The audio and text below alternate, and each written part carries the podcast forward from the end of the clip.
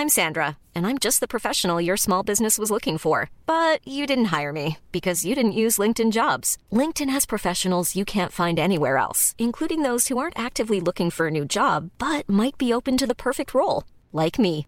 In a given month, over 70% of LinkedIn users don't visit other leading job sites. So if you're not looking on LinkedIn, you'll miss out on great candidates like Sandra. Start hiring professionals like a professional. Post your free job on linkedin.com/people today.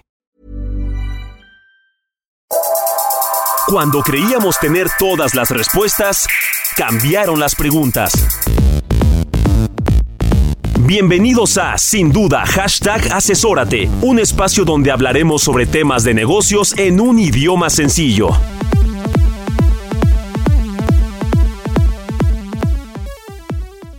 Y sí, es correcto, no eran rumores ni expectativas falsas. El ambiente es 100% navideño, 100% de cierre de año y hoy, por segundo martes consecutivo, seguimos con temas de cierre de ejercicios fiscal, financiero y contable. Esto es sin duda hashtag asesórate. Hola, ¿qué tal? ¿Cómo les va? ¿Cómo andan? Bienvenidos una vez más a Sin Duda hashtag asesórate. Yo soy Luis Octavio y como cada martes vamos a estar platicando en este espacio temas de negocio, temas empresariales relevantes para nuestras empresas con invitados y con personalidades. Como cada martes le doy la bienvenida a mi asesor de negocios, Salvador Garrido Márquez. ¿Cómo estás? Octavio, hola, ¿qué tal a todos? Es un placer estar nuevamente en esta nueva emisión con pues lleno de reflexiones, como bien apuntas, Octavio. Estamos cerrando el año, es época, eh, es casi Navidad, eh, casi Año Nuevo, y por ende hay que hacer un recuento de lo que hicimos, de lo que vivimos y de lo que vamos a hacer para el próximo año, Octavio. Correcto. Pues dentro de este recuento, eh, recordarán ustedes, en episodios anteriores, en este mismo espacio estuvimos hablando la semana pasada sobre el cierre fiscal que debemos de tener en cuenta. Para estos efectos, invitamos aquí a mi derecha a mi querido Asael Apolinar. ¿Cómo estás? Bienvenido y gracias por estar una vez más con nosotros. Muchas gracias por la invitación, Salvador Octavio. Es un placer siempre estar aquí con ustedes. Bueno, y recapitulando, como decía bien Salvador, la semana pasada hablamos temas de ingresos, de egresos, de deducciones, o sea, le dimos un, un, un, rep, un repaso de manera general a, a, estas prácticas que no debemos de perder, en, que debemos de tener siempre en el radar, no debemos de perder de vista. Y el día de hoy vamos a seguir sobre estas bases platicando del tema, mi querido Asael. Entonces, si te parece bien, por ahí ya estuvimos platicando en la previa, queridos, y teníamos un tema, temas varios, particularmente queríamos arrancar con este créditos incobrables, ¿cierto? Así, así es, Octavio Salvador. y, y, ese es un tema que la, que la ley nos permite, que cuando un cliente no nos paga, la empresa puede tomar esta deducción. Recordemos que las deducciones son aquellos conceptos que podemos disminuir de nuestros ingresos y que nos permiten también disminuir en consecuencia nuestra base gravable para efectos del impuesto sobre la renta. Y en este caso, si un cliente no nos paga, pues podemos tomar esos, es, ese beneficio. Y yo lo diría en dos partes. Por ejemplo, si un cliente no nos ha pagado y la cuenta por cobrar vale 100 mil pesos y ha transcurrido un año desde que dejó, desde que tenía que habernos pagado, ese es el momento en que podemos tomar la deducción. Hay que cumplir ciertos requisitos, hay que presentar unos avisos a la autoridad fiscal, hay que avisarle a nuestro cliente que vamos a tomar esa deducción, pero con el simple transcurso del tiempo podemos tomar esa deducción. Me, me llama la atención algo, porque haces énfasis en el monto. ¿Hay alguna razón de fondo? Así es, porque si el, el crédito incobrable la cuenta por cobrar vale más de 200 mil pesos aproximadamente, pues ya, ya tenemos que hacer un proceso más complejo. Okay. Tenemos que demandar, pero no solamente demandar, tenemos que esperar a que haya una sentencia favorable y solo hasta entonces vamos a poder tomar la deducción. Este es un cambio que se dio para 2022. Anteriormente, con la mera demanda podíamos tomar la deducción a partir de 2022 tenemos que esperar una resolución favorable, lo cual puede tardar seis años e inclusive tuvimos un caso hace poco de una SOFOM que después de 10 años el juez lo que les dijo fue tienes que comenzar de nuevo el proceso judicial. No. O sea, échate otros seis años más. Entonces, las empresas tienen que analizar alternativas para realmente descontaminar su empresa de esos créditos incobrables que también los afectan financieramente y a su vez poder tomar el beneficio de la deducción correspondiente.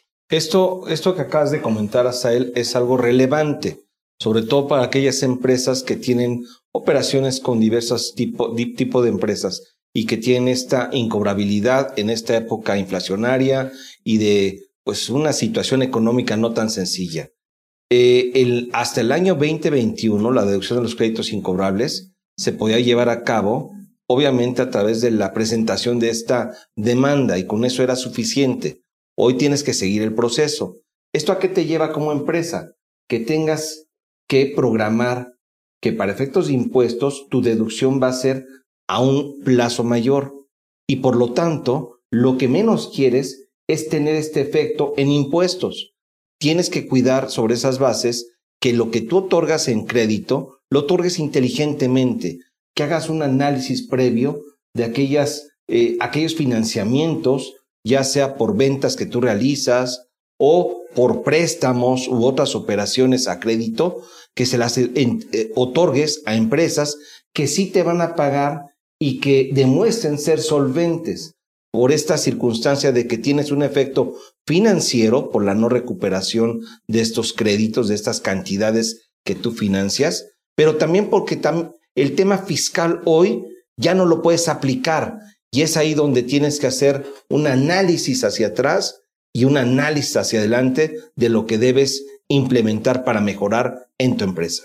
Nuevamente vamos a algo que teníamos en el programa anterior, más bien algunas de las de los de los puntos finos que fuimos sacando en el programa anterior es, es que este tema particularmente eh, sobre estos puntos tan minuciosos de los que estamos hablando no los podemos tomar de manera general eh, los, los estamos abordando siempre desde una óptica de casos particulares, ¿no? Según la operación de tu negocio, ahorita Salvador ya se fue como al, al, al punto de las financieras, estas, estas entidades que facilitan capital, que facilitan de alguna manera créditos u otros instrumentos. Y recientemente estuvimos platicando con varios representantes de, de varias sociedades que decían, bueno, por una parte tengo, tengo los recursos para poderlos eh, imprimir, para poderlos inyectar, pero por otro lado también tengo que ser cauto, tengo que llevar ya con, con un tratamiento más, más eh, analítico a quién le estoy soltando este capital. No, ¿y qué instrumentos tienes alrededor? Aquí una parte fundamental es cómo estructuras tu contrato de crédito, ya sea porque seas una SOFOM y prestas a las empresas, o incluso si eres una empresa comercial y estás vendiendo a crédito, el contrato que respalda la operación te puede permitir poner ciertas garantías, establecer ciertos instrumentos para poder recuperar de, forma más pronta ese, ese crédito incobrable. Yo creo que cuando hablamos de montos superiores a 200 mil pesos, las empresas tienen que estar asesoradas de manera integral. No solamente es la parte fiscal, la parte financiera, también la parte legal corporativa, de modo que el contrato les permita eventualmente poder recuperar lo antes posible un crédito que se vuelva incobrable. ¿Y cómo es? Garantías, tipo de documentos que soportan el, el, préstamo. A veces era, yo vendo a crédito una, una mercancía y con la mera factura voy a recuperar esa cuenta por cobrar. Y resulta que la factura tal vez tardes 10 años en un juicio en poderla recuperar. Mientras que hay temas como los pagarés, como garantías adicionales, donde puedes darle celeridad y también la contraparte va a saber que pues va a tener que pagar de manera más pronta e inmediata. Que aquí destaco, Octavio, hace un momento tú hacías referencia a que esto aplica a financieras. La respuesta es sí, pero también a cualquier otra empresa. Estas reglas de créditos incobrables son aplicables a todas las empresas y estos tips que Asael nos está dando es indispensable que los tomemos en consideración. Quizás la, la única institución o las únicas instituciones que tienen un trato diferenciado a Asael son las instituciones bancarias. Así es, eh, los bancos tienen un tratamiento muy por aparte. Ellos pueden tomar esta deducción de créditos incobrables al momento en que castiguen la cartera. ¿Qué es castigar la cartera? Es desaparecerla de tu balance. Pero sí es bien importante considerar que estos castigos que hacen las instituciones financieras van acorde con las reglas de la Comisión Nacional Bancaria y de Valores. Y es exclusivamente para los bancos, y eso es muy importante. Ya en el pasado ha habido sofomes que han, han hecho inclusive juicios ante, ante los tribunales para que puedan tomar estas deducciones y la respuesta ha sido constante, no. Este tema de los castigos es exclusivo para el tema de los bancos las SOFOMES reguladas o no reguladas tienen que seguir las reglas que hemos eh, platicado y que es bien importante. Hay requisitos que se tienen que cumplir antes del 31 de diciembre. Por ejemplo, la notificación que le vas a hacer al deudor tiene que ser antes del 31 de diciembre. Por eso lo platicamos en este tema de cierre, porque ahí es donde a muchas empresas se les va, no solo SOFOMES, sino comerciales. Oye, voy a tomar esta deducción, pero no le avisé al deudor ahí la autoridad te puede cuestionar la deducción si no lo haces. Eh, Octavio, yo creo que es importante que regresando hagamos un resumen de todos estos puntos que son importantes para la deducción de créditos incobrables, porque es algo que les impacta al bolsillo a las empresas. De acuerdo. Por lo mientras, vamos a tomar un poco de aire, hacer una breve pausa ya regresamos a sin duda hashtag asesórate. No se nos vayan, no se nos muevan, no le cambien, quédense por ahí. Ahora regresamos. Asesórate. Asesórate. Asesórate. Asesórate. Asesórate. Asesórate. Asesórate. Asesórate. Asesórate. Asesórate. No nos cansaremos de decírtelo. Asesórate. Garrido Licona. Asesoría fiscal, legal, financiera y de negocios. Visítanos en garridolicona.com.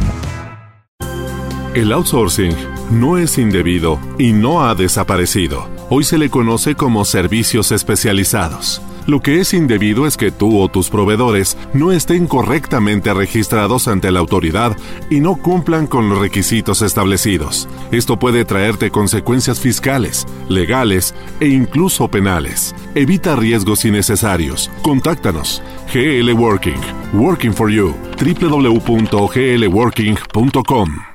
Estamos de vuelta en sin duda hashtag asesórate y del bloque pasado, mi querido Asael, estábamos platicando sobre créditos incobrables.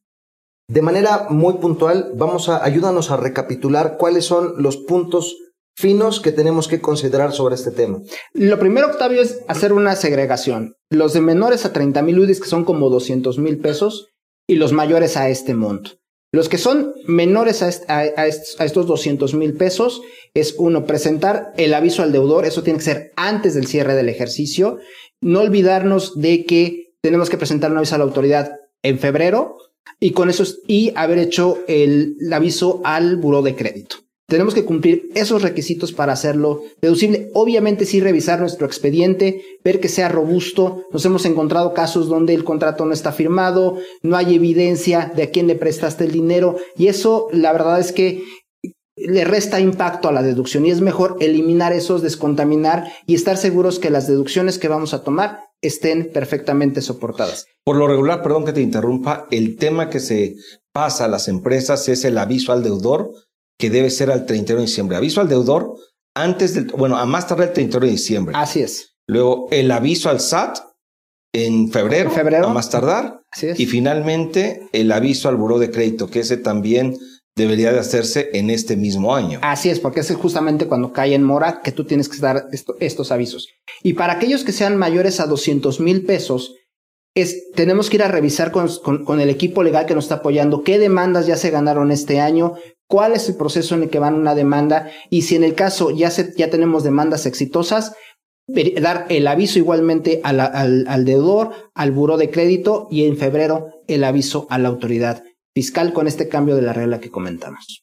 De acuerdo. Ahora, otro tema que traíamos. No sé si tú quieres agregar algo más de temas de créditos. No, eh, hasta él ya hizo un resumen excelente. Con el afán de seguir adelante con estos temas fundamentales, teníamos por ahí pagos al extranjero. ¿Qué nos cuenta sobre pagos al extranjero? Hoy con la globalización, muchas empresas mexicanas, no importa el tamaño, tienen que realizar pagos al extranjero porque ocupan un software del extranjero, están recibiendo servicios, por ejemplo, muchas SOFOMES en, en México, el sistema de crédito es un software diseñado en el extranjero por el cual están pagando una regalía o toda la administración de cuentas por cobrar nos ha tocado que la hacen en la India, por ejemplo, o en Centroamérica, empresas de terceros.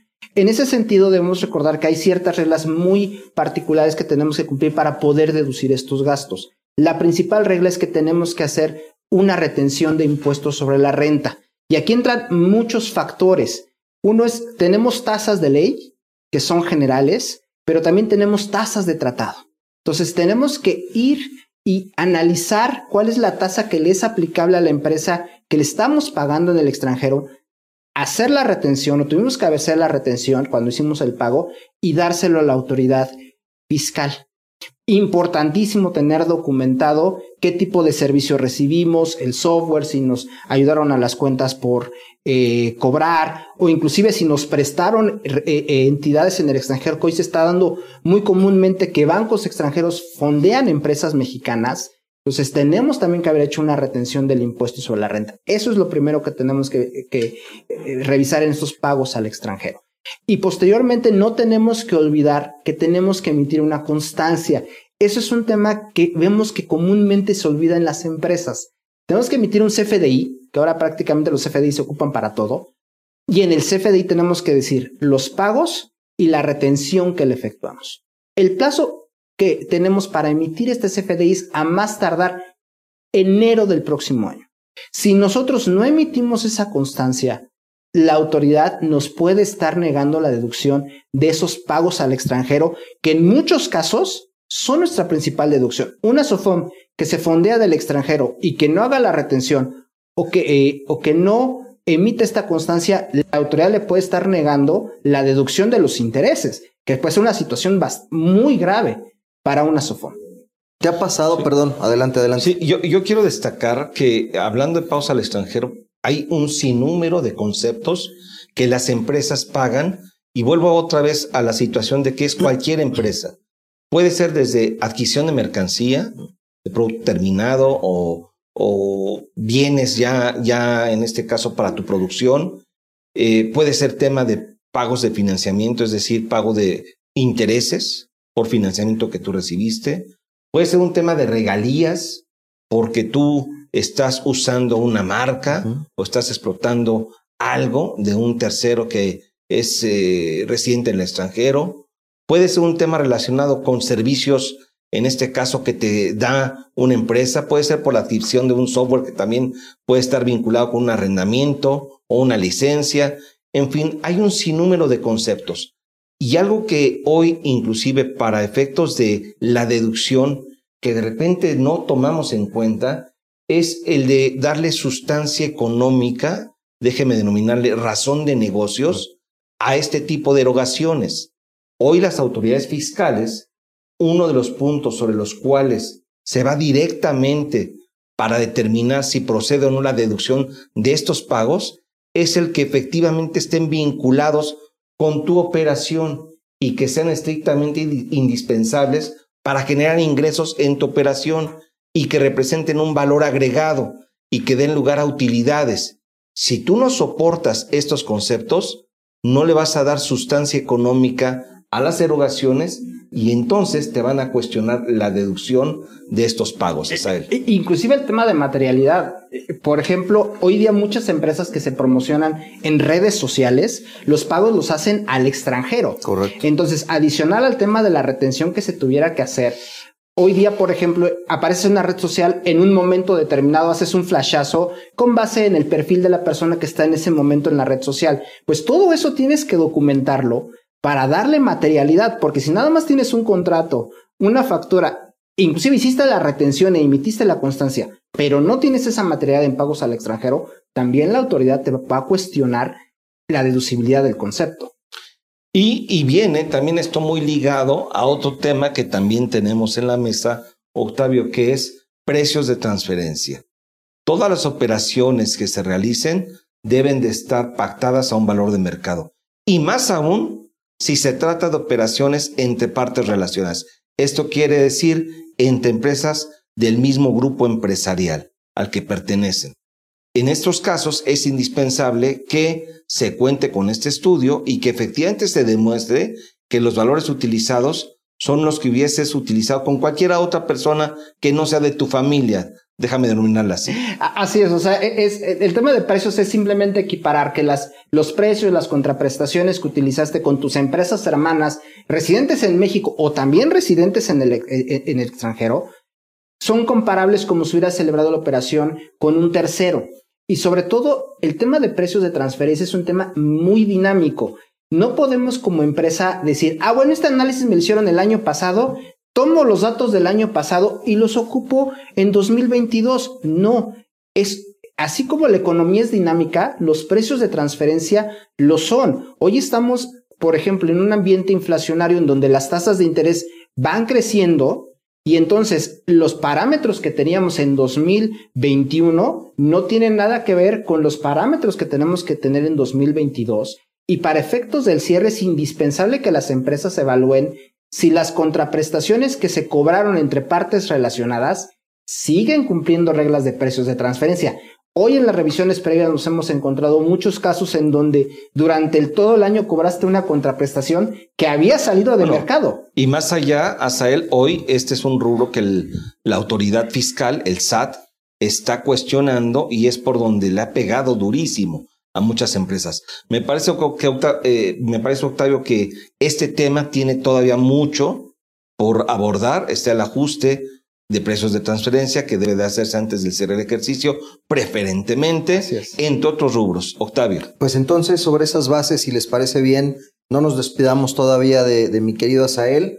Vamos a ponerlo nuevamente en espera. Les pedimos a ustedes también que nos esperen porque después de este corte vamos a regresar ahondando sobre este tema relacionado a precios de transferencia visión hacia el cierre fiscal. Yo sugiero que esto sea en otro programa. Ah, pues adelante, nos acompañas nuevamente. Claro que sí. Me encanta, excelente. Pues, Asa, muchas gracias por haberte dado la vuelta hoy aquí a Sin Duda. Nos escuchamos la próxima semana.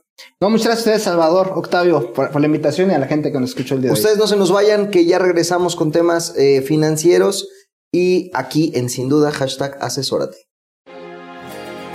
Para hacer negocio hay que generar confianza. En GL Auditoría analizamos y nos aseguramos que la información financiera de tu empresa genere confianza y tranquilidad para tus clientes, socios, autoridades e instituciones financieras, entre otros. GL Auditoría. Preservamos tu patrimonio. www.glauditoría.com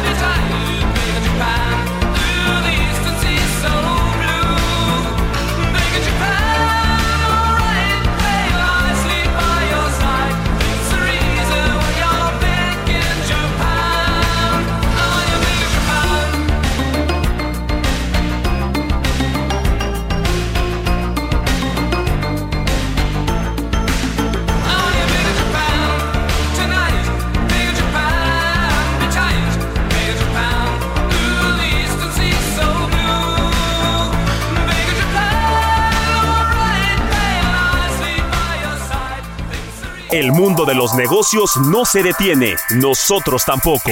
Regresamos a Sin Duda, hashtag asesórate después de esta pausa. When you're ready to pop the question, the last thing you want to do is second guess the ring. At Bluenile.com, you can design a one of a kind ring with the ease and convenience of shopping online. Choose your diamond and setting. When you find the one, you'll get it delivered right to your door. Go to Bluenile.com and use promo code LISTEN to get $50 off your purchase of $500 or more. That's code LISTEN at Bluenile.com for $50 off your purchase. Bluenile.com code LISTEN. Millions of people have lost weight with personalized plans from Noom, like Evan, who can't stand salads and still lost 50 pounds. Salads, generally, for most people, are the easy button, right? For me, that wasn't an option. I never really was a salad guy. That's just not who I am. But Noom worked for me. Get your personalized plan today at Noom.com. Real Noom user compensated to provide their story.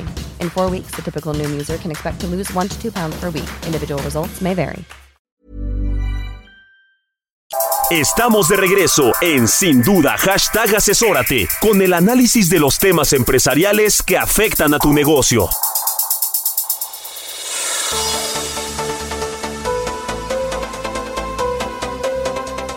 De regreso en Sin Duda asesórate, estamos aquí eh, platicando sobre cierre de ejercicio eh, 2022, visión hacia 2023. Ya en el programa anterior y en los bloques pasados estuvimos platicando del cierre fiscal con nuestro querido Asael Apolino, a quien mandamos un fuerte abrazo. Y ahora, para continuar y dándole más bien forma desde otra perspectiva, desde otra visión, invitamos a nuestro socio Ricardo Lechuga, al socio de GL Auditoría, Ricardo Lechuga, también especialista en el sector financiero por Garrido Licona, ya un viejo conocido de este programa. Mi querido Richard, ¿cómo estás? Bienvenido. Hola, hola a todos. Buen día. Octavio. ¿Cómo va todo? Todo, todo bien, todo Excelente. en orden, todo excelente. Pues muy bien, si te parece bien, Claro. eh, arranquemos. ¿Cuáles son los, los, los puntos más importantes que debemos de considerar con vista al cierre desde una perspectiva financiera? Claro, bueno, estamos precisamente eh, hoy en día ya viendo, estamos en el mes de diciembre, tenemos que cuidar los asuntos financieros contables que retoman relevancia. Hay errores que tenemos que evitar que sucedan en los estados financieros. Y bueno, para abrir eh, el tema, uno de los principales temas y que se ha vuelto bastante interesante por el tema del riesgo que tiene, es las famosas reservas de cuentas incobrables. Ojo, tratándose del sector financiero y tratándose de las empresas comerciales y manufactureras. Esto lo aplica a todos los sectores, no solamente a uno específico, ¿no? Y sobre todo porque tenemos que cuidar mucho los riesgos, ¿no? Tenemos que clasificar nuestras cuentas por cobrar de acuerdo al tipo de riesgo, el riesgo bajo, un riesgo medio y riesgo alto, y con base, con base a ello determinar nuestras reservas, que ¿Qué? sean reservas razonables. ¿Qué son estas reservas propiamente hablando? Digamos, para alguien que desconoce del tema como Claro. soy yo, ¿qué es una reserva? Una reserva es precisamente, eh, como es una cuenta de activo, la cuenta por cobrar, en teoría te representa flujo de efectivo en el futuro. ¿Vale?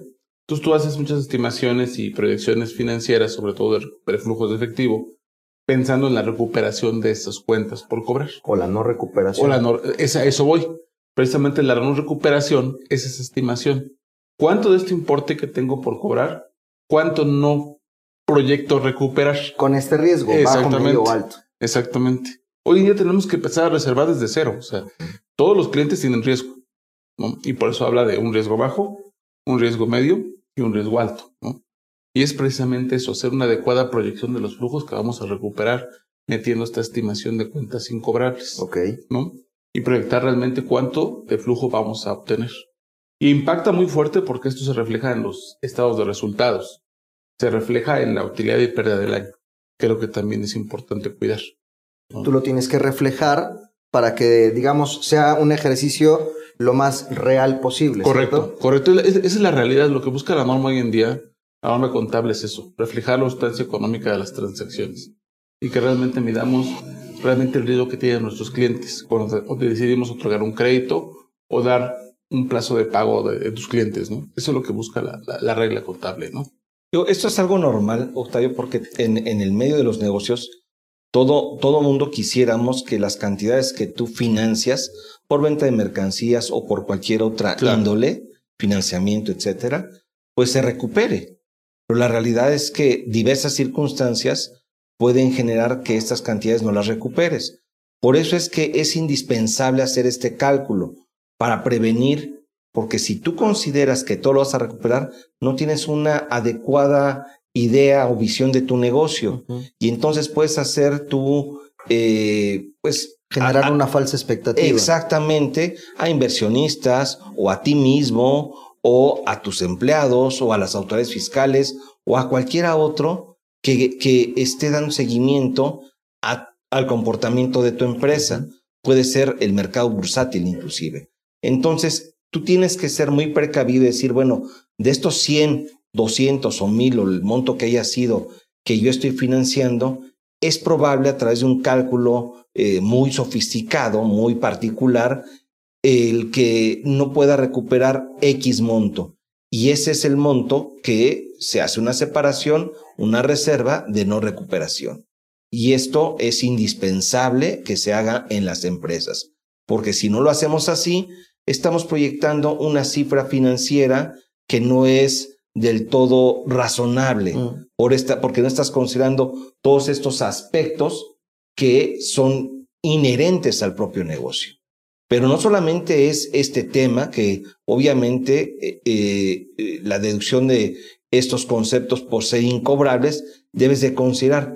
También hay otros elementos y normas de información financiera que en muchas ocasiones no se están observando, Ricardo. Claro, Tenemos el, el relación, por ejemplo, con lo que es el cálculo de un impuesto diferido, Total. que es muy complejo y que eh, eh, estos temas son demasiado técnicos y de repente dices, oye, puro contador y, y se oye feo, pero no es tan difícil, son, son conceptos lógicos. Eh, explícanos, Ricardo, tú como experto, este concepto de impuesto diferido y qué debemos de hacer ahí también las empresas. Claro, pues precisamente el impuesto diferido es algo que lo que trata de hacer la regla contable es provisionar el impuesto sobre la renta, derivado de, alguna consecuencia o un acto fiscal.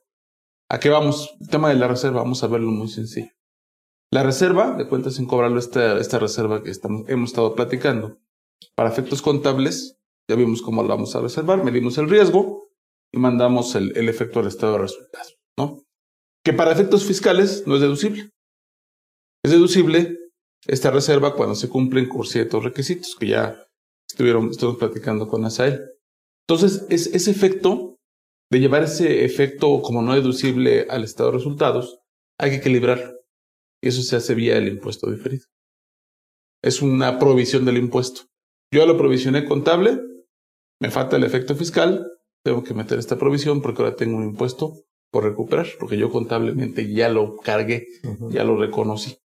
Fiscalmente me falta aplicarlo y va a ser cuando yo lo aplique, va a ser ese beneficio, pero contablemente ya lo tengo. Ahí me, me suena como esta metáfora o esta analogía que algunas, algunas veces hemos dicho de, de no dejar dinero en la mesa, ¿no? De poder aplicar correctamente eh, Más bien aquí es una, obligación, Ajá, una Octavio. obligación. Aquí es una obligación que en muchas ocasiones puede convertirse en un, en un tema en donde tú estás pagando por adelantado impuestos y se convierte ahora sí en un activo, es decir, en un beneficio, En un beneficio. porque tú ya pagaste por anticipado. Esto, esto que está diciendo Ricardo no es otra cosa más que, oye, en mis operaciones, en mi día a día, tenemos que pagar impuestos. Claro. Hoy, derivado de estas operaciones que estoy teniendo, yo reconozco el pago del impuesto que debo de hacer hoy por esa operación. O si ya lo pagué hoy y esto en el futuro me va a generar que ya no pague impuestos, también tengo que, tengo que reconocer porque estoy pagando, déjame nominarle por anticipado. Financieramente, tengo que reconocer ese pago anticipado del impuesto y por lo tanto yo lo reconozco en mis estados financieros. Es correcto. Y lo que trata mucho es el inversionista, porque esto cuando tú vas al impuesto diferido, la regla, el inversionista lo que ve, dice, oye, mi utilidad antes de impuestos, y lo que hace es una multiplicación por el 30%, que sea lo lógico. Y realmente, lamentablemente, así no es. Entonces, lo que hace este impuesto diferido es equilibrar precisamente que el inversionista pueda visualizar ¿por qué no le concilia la tasa tributaria del 30%? Que ese es un error es. frecuente. Correcto. Generalmente todos vamos a un estado de resultados, Así que es. es. el estado en donde tú ves las utilidades de una empresa o las pérdidas y te dices, ok, gané 100, Por 30. pero de, de repente ves en principio el impuesto y tu resultado del Neto. ejercicio total neto, pues es menor. Es decir, 100 tú generalmente dices por el 30%, 30 pesos de impuesto, te quedan 70. Y de repente dices 100, pero solamente tienes impuesto 10 y no es congruente. Exactamente. Incluso para las propias autoridades, Correcto. en temas de tasas efectivas, les llama mucho la atención porque las empresas pudieran no estar participando con el 30%, pero no es un efecto financiero es. en este caso. Octavio. Muy bien, pues si te parece bien, mi querido Ricardo, vamos a hacer una breve pausa para seguir platicando Claro que sí. sobre estos puntos a considerar previos al, o más bien dentro del cierre, eh, del cierre de año desde una perspectiva financiera. Correcto. Eh, así que te invitamos a que te quedes. Claro que sí. Como los invitamos a ustedes, que no se nos vayan. Esto es sin duda, hashtag asesórate, ya regresamos. La subcontratación de servicios no es ilegal ni ha desaparecido.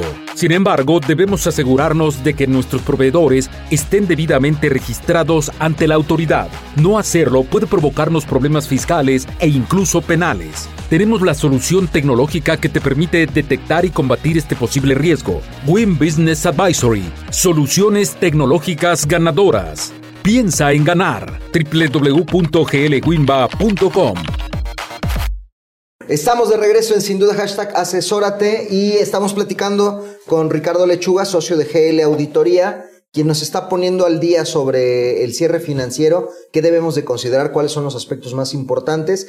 Estábamos en el bloque anterior hablando sobre diferidos, sobre impuestos Claro. diferidos. Eh, como ustedes pudieron escuchar, es un tema álgido. Ya bien nos decía nuestro asesor de negocios, muy técnico. Y creemos también, platicando fuera de micrófonos, que bien valdría la pena eh, desglosarlo en un programa particular, puntual sobre esto. En el afán de seguir avanzando sobre el cierre Claro. financiero, ¿qué otro punto relevante debemos considerar, mi querido Ricardo? Oye, pues hay un punto, bueno, hay varios, pero entre ellos uno de los relevantes también. Hoy en día y sobre todo por todas las situaciones económicas que hay, es el tema del deterioro de los activos, ¿no? Activos fijos, que es lo más común, los fierros. Hoy en día los fierros, o los activos como tal, los, las, las plantas, sobre todo plantas manufactureras, ¿se hacen para qué? Para generar ingresos. ¿no? Y hoy en día, con la falta de cadena de suministros o obsolescencia que hay de los equipos, se dice, oye, ¿realmente tus, tus activos están contribuyendo al negocio? Esa es la pregunta. Y hay una regla contable que te lo regula. Tienes que evaluar si realmente esos fierros te están contribuyendo al ingreso, al negocio, a la generación del, del- del dinero. Pero, perdón, Ricardo, cuando hablamos de estos activos fijos, nos referimos a todos los activos fijos, llámese en este caso maquinaria y equipo, Así es. equipo de cómputo, equipo de oficina, instalaciones. Eh, en general, bueno, instalaciones pueden no ser un activo fijo propiamente, pero en general, todos los activos fijos, los bienes en este caso, que se utilizan dentro de una organización que no son efectivo. Totalmente. Son los, activos como sobre todo le, impacta demasiado mucho a la maquinaria y equipo, es el esencial. A los inmuebles les, les, les impacta muy fuerte. A lo mejor el tema de los inmuebles, tipo de cómputo, este mobiliario es menos el impacto, porque son muebles como tal, mesas y demás, eso no es tan relevante, pero impacta demasiado sí en el tema de los fierros y el tema de los inmuebles. Y, y aquí el, el estudio que tú, al que tú haces referencia es un estudio que nos permite evaluar que todos estos activos fijos efectivamente estén contribuyendo con el negocio, Así con es. la generación de ingresos. Si algún activo fijo de estos no está contribuyendo con el negocio, viene esta norma financiera que te dice, oye, ya no contribuye con el negocio, entonces reconoce que hay un deterioro y aplica impactando el resultado este, este Castigo. concepto, este un castigo, Una- vamos a llamarle una depreciación disminución, anticipada. exactamente, se deprecia anticipadamente y se, se disminuye el, valor, el valor. valor en tus estados financieros. Es Esto correcto. impacta tus resultados, tus utilidades, Así porque es. estás disminuyendo como gasto derivado de este deterioro tus ingresos porque los castigas. Así es. El objetivo es dejar el valor de los bienes al justamente al valor razonable y el valor por el cual sí van a seguir generando ingresos. Esa es la finalidad. Y el- ¿no? y de, de fondo debe haber algunos, o bueno, entiendo que esa es la finalidad, pero de fondo, viendo hacia afuera, ¿cuál es el objetivo también de tener esto al día, de tenerlo bien, bien identificado? Pues precisamente el, el objetivo es que cuando, y nuevamente vamos al tema de los inversionistas, vamos al tema de los fondeadores, accionistas, incluso la autoridad pueda ver en los estados financieros cuál es el valor razonable real de los activos, ¿no? Que no estén sobrevaluados. Esa es la finalidad. Y, y digo, suena mucho y hay infinidad de noticias que hemos visto hoy en día, incluso gubernamentales y demás, donde dicen por ahí que las plantas se sobrevenden, se pagan a precios superiores a los que realmente valen. El objetivo Sí. de la norma es eso, dejar a valor razonable el valor de los bienes. Mira, tú, tú lo ves desde esta perspectiva, Octavio. Tú adquiriste un automóvil y ese automóvil quizás lo adquiriste en 100. Estoy dando un número como siempre, ¿no? Bueno, ese automóvil, tú piensas que en un año, dos años o tres años va a valer 100 pesos. La realidad es que no. Y menos cuando no lo utilizas. Curiosamente, un activo que no se utiliza pierde muchísimo más valor. Entonces, esta norma parte de esta situación en donde un activo que ya no es útil para generar ingresos pierde valor porque no está contribuyendo con el negocio y por lo tanto tienes que disminuir su valor en tu estado financiero. Como tu automóvil, si tu automóvil hoy en día lo compras hace cinco años pero ya no lo ocupas y dices, bueno, lo voy a guardar, pues eventualmente ese automóvil va a seguir perdiendo valor. Pero como ya no lo usas, la ley, te- bueno, en este caso la norma No, financiera, te dice ya, o sea, no lo vas a usar, ya castígalo, reconoce que ya no lo vas a utilizar y deprécialo anticipadamente.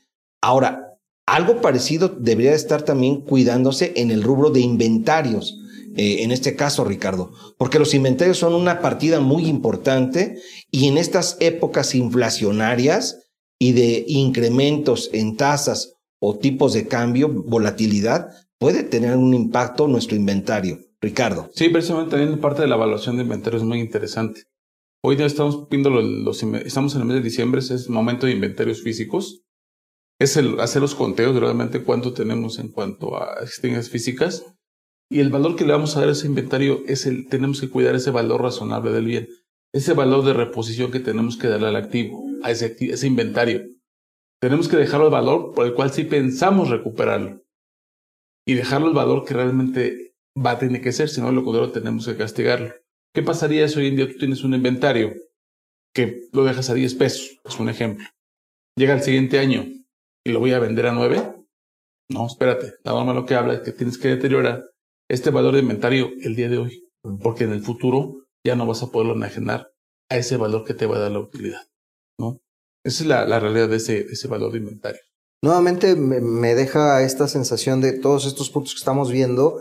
Al final del día, de fondo, es para. Eh, nos llevan a darle una, una mayor eh, congruencia a nuestro negocio. Que, que cada uno de los rubros que vamos abarcando tenga razón con, con, un escenario posible. Totalmente. ¿cierto? Y no, incluso ahorita que hablamos también de deterioro, eh, ya vimos el- los activos fijos, vimos el tema del inventario, los intangibles también son bien importantes, créditos mercantiles, las marcas, Marcas. realmente si las marcas, los créditos mercantiles están registrados al valor razonable, o sea, quiere decir que si esas marcas y esos, esos créditos mercantiles no están dando para generar flujos de efectivo, sino también tenemos que darle su respectivo castigo. Ese es el objetivo, dejar todos los derechos, los activos, a valor razonable. Fíjate, Octavio, este bloque, eh, dentro de lo que es el subtítulo del mismo, se ¿Cuánto denominó gané? cuánto gané ¿Cuánto y perdí? cuánto perdí. Todos estos puntos que Ricardo está destacando son indispensables para determinar cuánto gané o cuánto perdí en el ejercicio que está por concluir.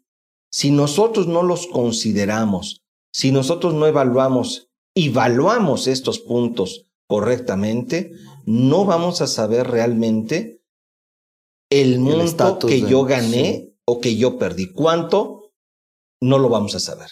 O lo vamos a saber, pero no es correcta esa cifra. Y bueno, todos estos temas son relevantes, incluyendo el tema de ingresos. Por ejemplo, muchas empresas, eh, Ricardo, mm, mm, piensan que reconocer ingreso pues es el momento en el cual tú facturas, Totalmente. lo cual es incorrecto. Ricardo. No, eso es un, es un tema bien interesante el ingreso porque hoy en día las reglas fiscales y contables se divorcian sustancialmente en ese rubro. Tú facturas y lo, comúnmente lo que se hacía es reconocer un ingreso en el estado de resultados. Hoy no es así. Hoy el ingreso se reconoce cuando realmente cedes el, el riesgo de la mercancía o el servicio a tu cliente. Cuando tienes un derecho de cobro, es cuando realmente lo cedes. Y sucede mucho en las empresas, de todo tipo de empresas, en las manufactureras o, que, servicios y demás, lo que hacían es facturar y acumular, contable y fiscalmente. Espérate. Si hay mercancía que va en tránsito, en teoría, contablemente, no se debe reconocer hasta en tanto no arribe a las, a las instalaciones del cliente y el riesgo quede allá. Que realmente cuando yo tengo el derecho de cobrar esa mercancía. Se tiene que ir a la sustancia del contrato y los términos en, en, cuanto a lo que es la entrega del bien, etcétera. Pero esto aplica a operaciones de compraventa, servicios, servicios, financiamiento, etcétera. Y me parece que pues el tiempo no es suficiente para poder eh, abarcar todos estos conceptos y me parece que es importante invitar a Ricardo en otra sesión para seguir hablando de este tema. Octavio. Pues igual que como extendimos la invitación con Asael, creo que sería prudente y además muy interesante para poder abarcar lo que nos, lo que nos faltó, lo que nos quedó todavía en el tintero eh, respecto al cierre financiero, mi querido Totalmente. Ricardo qué gané y qué perdí. Exactamente. Perfecto, pues entonces, bueno, agradecerte que te hayas dado la vuelta hoy aquí a Sin Duda para platicar con nosotros. Te esperamos la próxima semana. Un gusto y nos vemos la próxima semana. Perfecto. Pues no se nos vayan, regresamos después de este breve corte a la B-Movie, ya ustedes saben, el bloque taquillero, aquí en Sin Duda hashtag asesórate. Si tu negocio necesita capital, somos tu mejor amigo. Cumpel Capital te ofrece arrendamiento, financiamiento, crédito, factoraje, movilidad y una amplia gama de soluciones a la medida. Visítanos en cumpel-mediocapital.com. Cumpel Capital. Seamos cumpels de negocios.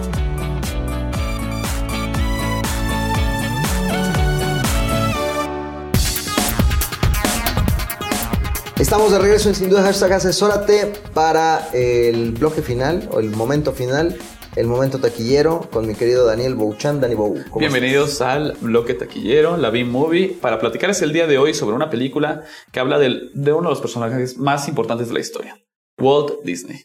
Esta película es del año 2015 y es Walt el Soñador. La pueden encontrar en la plataforma de Amazon Prime, por si la gustan ver. Y esta película la traje aquí porque aborda un tema bien importante, el análisis, financiero de, de tu empresa. ¿Qué les ¿Qué dirían ustedes si les dijera que Walt Disney estuvo a punto de llevar a su empresa a la quiebra por la falta de, este, de esta sensibilidad y de análisis financiero?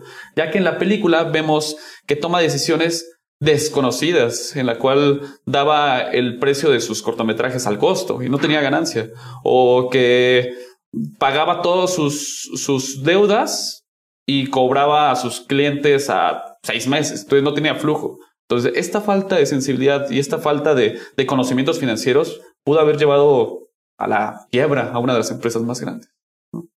Muy bien. Mira, este es un tema que, bueno, así como le sucede a Walt Disney, es muy probable que a muchos empresarios, incluyéndome, aun y cuando soy contador, pues nos gane el corazón y el ímpetu y la motivación de seguir adelante con nuestro negocio, pero los números son fríos. Exacto. Y siempre debemos de estar analizando estos números fríos. De ahí la importancia de el contar con estados financieros que nos permitan evaluar los resultados. ¿Cuánto gané? ¿Cuánto perdí? Y también de los temas fiscales, porque eh, esto podemos hacer la separación y muchas ocasiones vemos o queremos separar el mundo del negocio del tema fiscal, pero no lo podemos separar, viene implícito.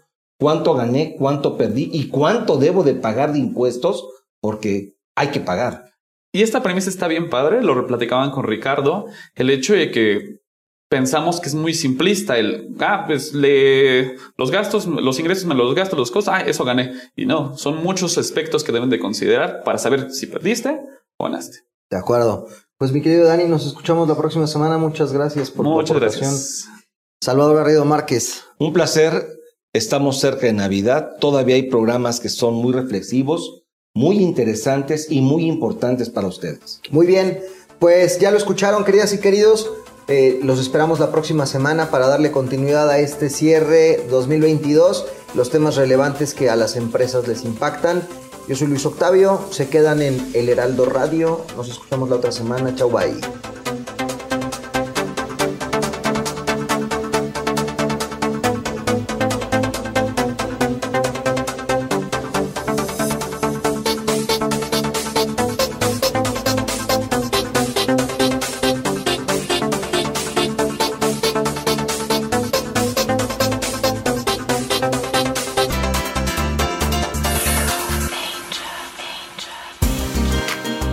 Tenemos el futuro seguro, pero podemos asegurarnos para prevenir el futuro.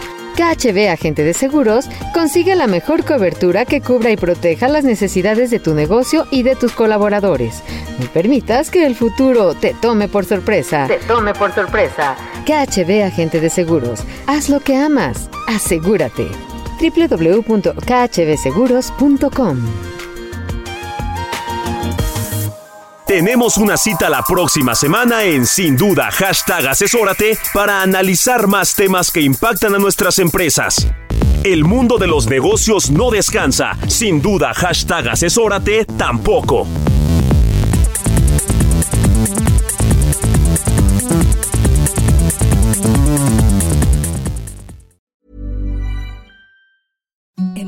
The softest sheets you've ever felt. Now imagine them getting even softer over time. That's what you'll feel with Bowl and Branch's organic cotton sheets. In a recent customer survey, 96% replied that Bowl and Branch sheets get softer with every wash. Start getting your best night's sleep in these sheets that get softer and softer for years to come. Try their sheets with a 30-night guarantee. Plus, get 15% off your first order at bowlandbranch.com. Code BUTTERY. Exclusions apply. See site for details.